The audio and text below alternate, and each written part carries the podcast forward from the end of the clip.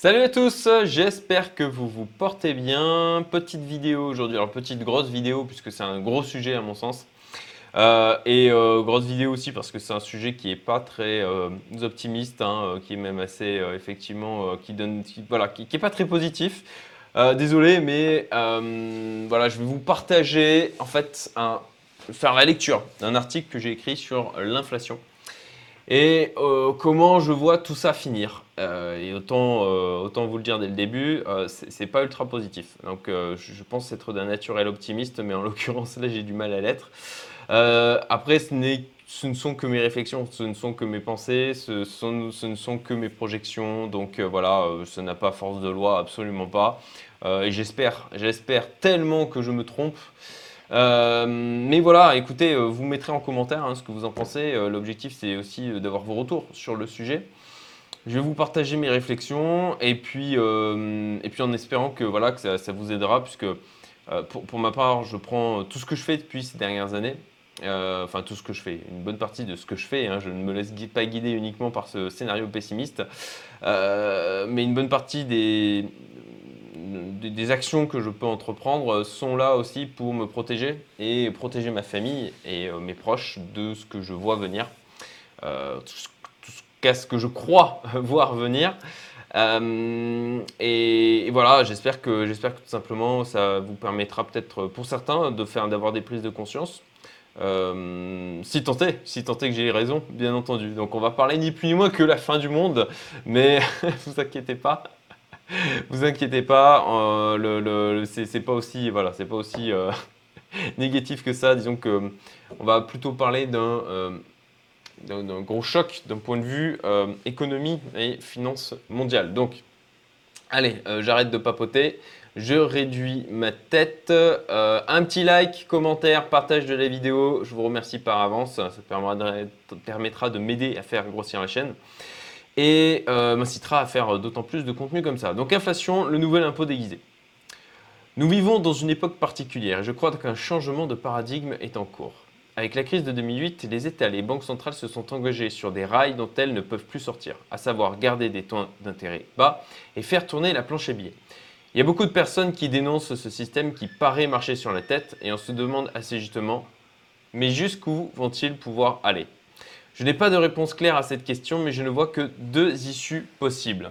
Révolte des populations et effondrement du système, ou effondrement du système et révolte des populations. Alors oui, en clair, l'un entraînera l'autre et vice-versa, encore une fois, de mon point de vue.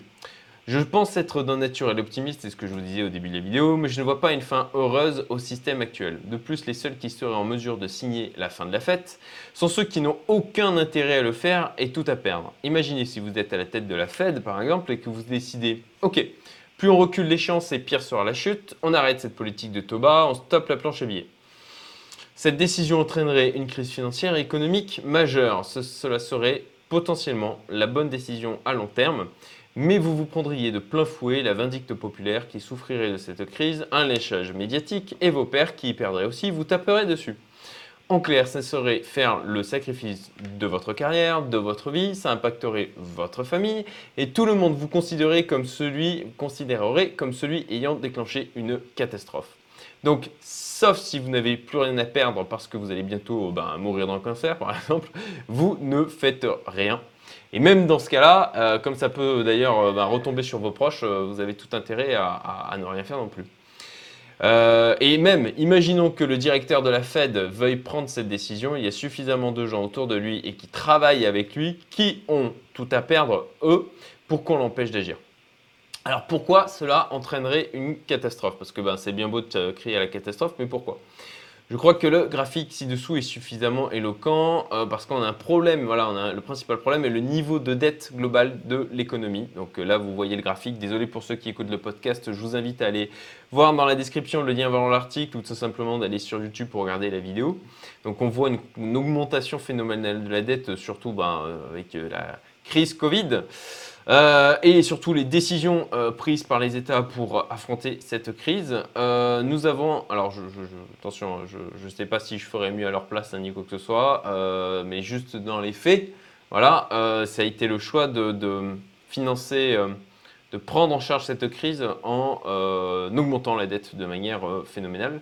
Donc nous avons un endettement des États qui est titanesque et des entreprises zombies dont la rentabilité mauvaise mais qui continuent à fonctionner parce qu'elles peuvent emprunter et rouler leur dette. Rouler la dette, c'est tout simplement le fait de ben, euh, quand vous devez rembourser les échéances, c'est ben, de contracter de nouveau un prêt. Donc en fin de compte, vous, êtes, vous avez une dette perpétuelle, quoi, plus ou moins. Euh, donc ça, c'est la dette publique dans l'Union européenne. Bon, ben, on voit que voilà, la France est quand même euh, bien en rouge. Hein. Euh, alors, c'est sûr, il y a pire. oui, il y a la Grèce, il y a l'Italie, il y a le Portugal, mais on est quand même plutôt pas mal. augmenter les taux et vous entraîner des faillites, que ce soit des entreprises ou même des pays. La planche à billets et les taux bas alimentent le marché des actions, l'immobilier, le private equity et même les cryptos. Comme plus de monde en veut, parce que plus de monde dispose d'argent à dépenser et que les obligations ne sont pas intéressantes, alors les prix montent, les obligations d'État, j'entends. Alors les prix montent et comme les prix montent et que les gens s'enrichissent, ils en veulent plus et les systèmes s'auto-entretiennent tant que de l'argent est déversé. Comprenez aussi que vous pouvez mettre en collatéral de l'immobilier et des actions pour emprunter auprès des banques donc si le prix baisse parce qu'on arrête de faire tourner la planche à billets et qu'on augmente les taux pour diminuer l'inflation, alors ça fait peser aussi un risque important sur les banques. L'inflation, un moyen détourné de faire peser la dette des États sur le peuple. Donc c'est tout le sujet de cet article, c'est le fait que euh, bon, bah, l'inflation est un, euh, impôt, euh, aujourd'hui un impôt caché ou détourné. Nous arrivons au cœur de notre sujet, donc l'inflation. J'en ai parlé plusieurs fois depuis un an et demi, que ce soit dans des articles ou des vidéos, donc euh, depuis la création de ce chaîne, hein, clair, hein, en expliquant pourquoi elle était déjà là. Je pense que nous le constatons tous dans notre quotidien. Il y a aussi une classe d'actifs en France qui est particulièrement représentative sur cet aspect, l'immobilier. Parce que oui, l'augmentation des prix de l'immobilier, c'est de l'inflation aussi, même si sa proportion n'est pas correctement prise en compte par les indicateurs officiels. Euh, le moyen de faire diminuer l'inflation serait de remonter les taux et d'arrêter de faire tourner la planche de billets. Mais j'ai expliqué ci-dessus pourquoi, d'après mes réflexions, cela n'arrivera pas. Cela arrange les États car au final cela permet de faire diminuer la charge de la dette tout en augmentant en fait le montant des recettes car il ponctionne chaque transaction proportionnellement au montant. Donc notamment grâce à la TVA. Mais on a aussi des choses comme la CSG, CRDS. Ainsi, ils peuvent continuer à dépenser n'importe comment et augmenter le niveau de la dette et éviter de prendre des décisions impopulaires qui iraient à l'encontre de leurs intérêts électoralistes. Électoralistes? Électoralistes? Moi, je me suis peut-être trompé sur le mot. Euh, à la fin, c'est le peuple qui paye car c'est sur lui que l'inflation pèse le plus et diminue son pouvoir d'achat.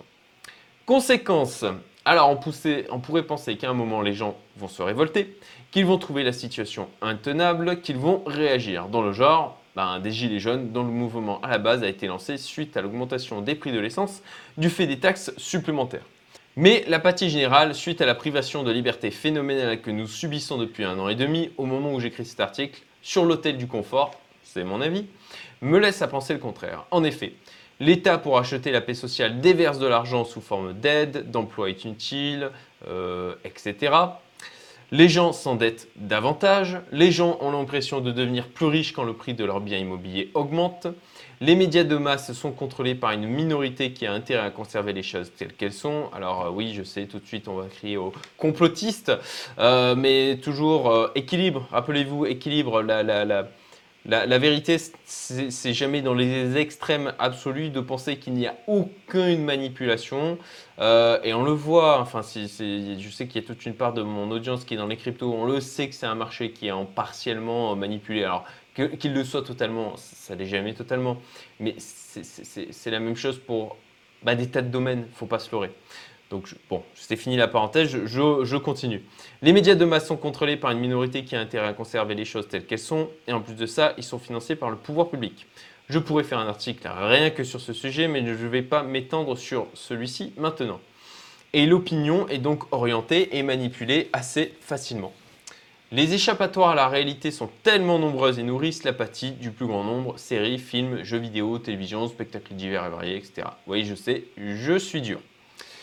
Et puis, ça continuera d'alimenter les marchés. Parce que si vous savez que l'argent que vous empruntez aujourd'hui aura moins de valeur demain, vous êtes d'autant plus incité, à emprunter pour acheter des actifs dont le prix augmente. Je parle bien de prix, pas de valeur. Euh, et si on prend le cas de l'immobilier, les gens sont contents quand on augmente leur durée d'endettement possible sans voir à quel point il s'agit d'un appauvrissement en fait pour eux. Car il leur faudra plus de temps de travail, plus de temps de vie pour finir de payer exactement la même chose pour laquelle il y a 20 ans, il fallait travailler potentiellement deux fois moins longtemps. Donc je penche plutôt pour le scénario effondrement du système et révolte des populations une fois qu'il s'est effondré et que les gens commencent à avoir vraiment très faim. On peut encore bien tirer sur la corde de la planche à billets. Au final, où est la limite? On a bien déversé des milliers de milliards en un an. Et sur les taux, ils sont bas, mais on peut aller vers des taux même négatifs. On a déjà commencé. Pourquoi ne pas aller jusqu'à des taux négatifs de moins 4% alors bien sûr, à un moment, on en trouvera la limite et c'est l'ensemble du système qui s'effondrera. Encore une fois, mon avis. De plus, là, le choc sera suffisamment violent pour secouer les populations. Enfin, voilà, là aussi, c'est mon avis, c'est ce que je crois. Et vous, qu'en pensez-vous? Est-ce que vous êtes d'accord avec mes réflexions? Est-ce que vous voyez de l'espoir que je ne vois absolument pas? Euh, N'hésitez pas à intervenir en commentaire de, cette vidéo euh, et puis potentiellement de, cet article hein, si vous voulez aller le lire tranquillement. Voilà, j'espère que ça vous a plu. Encore une fois, like, partage si c'est le cas. Et puis, je vous souhaite à tous une excellente journée. À bientôt pour une prochaine vidéo. Salut